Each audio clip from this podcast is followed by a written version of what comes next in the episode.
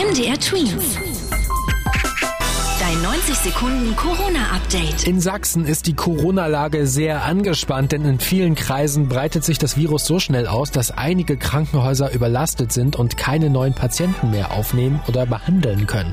Sachsens Ministerpräsident Kretschmer findet auch, dass in Sachsen immer noch zu viele Menschen unterwegs sind, obwohl es dort seit Montag schon einen Shutdown gibt. Dementsprechend schließt er auch nicht aus, dass es noch härtere Maßnahmen geben könnte.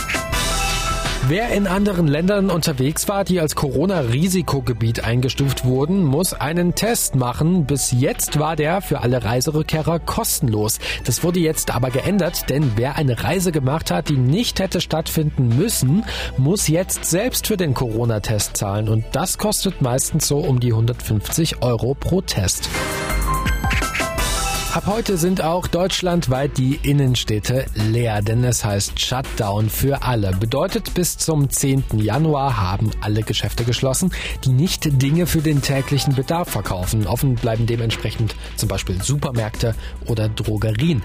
Der Shutdown betrifft aber auch euch, denn die Schulen haben ihre Tore ebenfalls geschlossen. Für viele Schüler gilt ab heute Homeschooling, so ähnlich wie im Frühjahr. MDR Twins. Dein 90 Sekunden Corona-Update.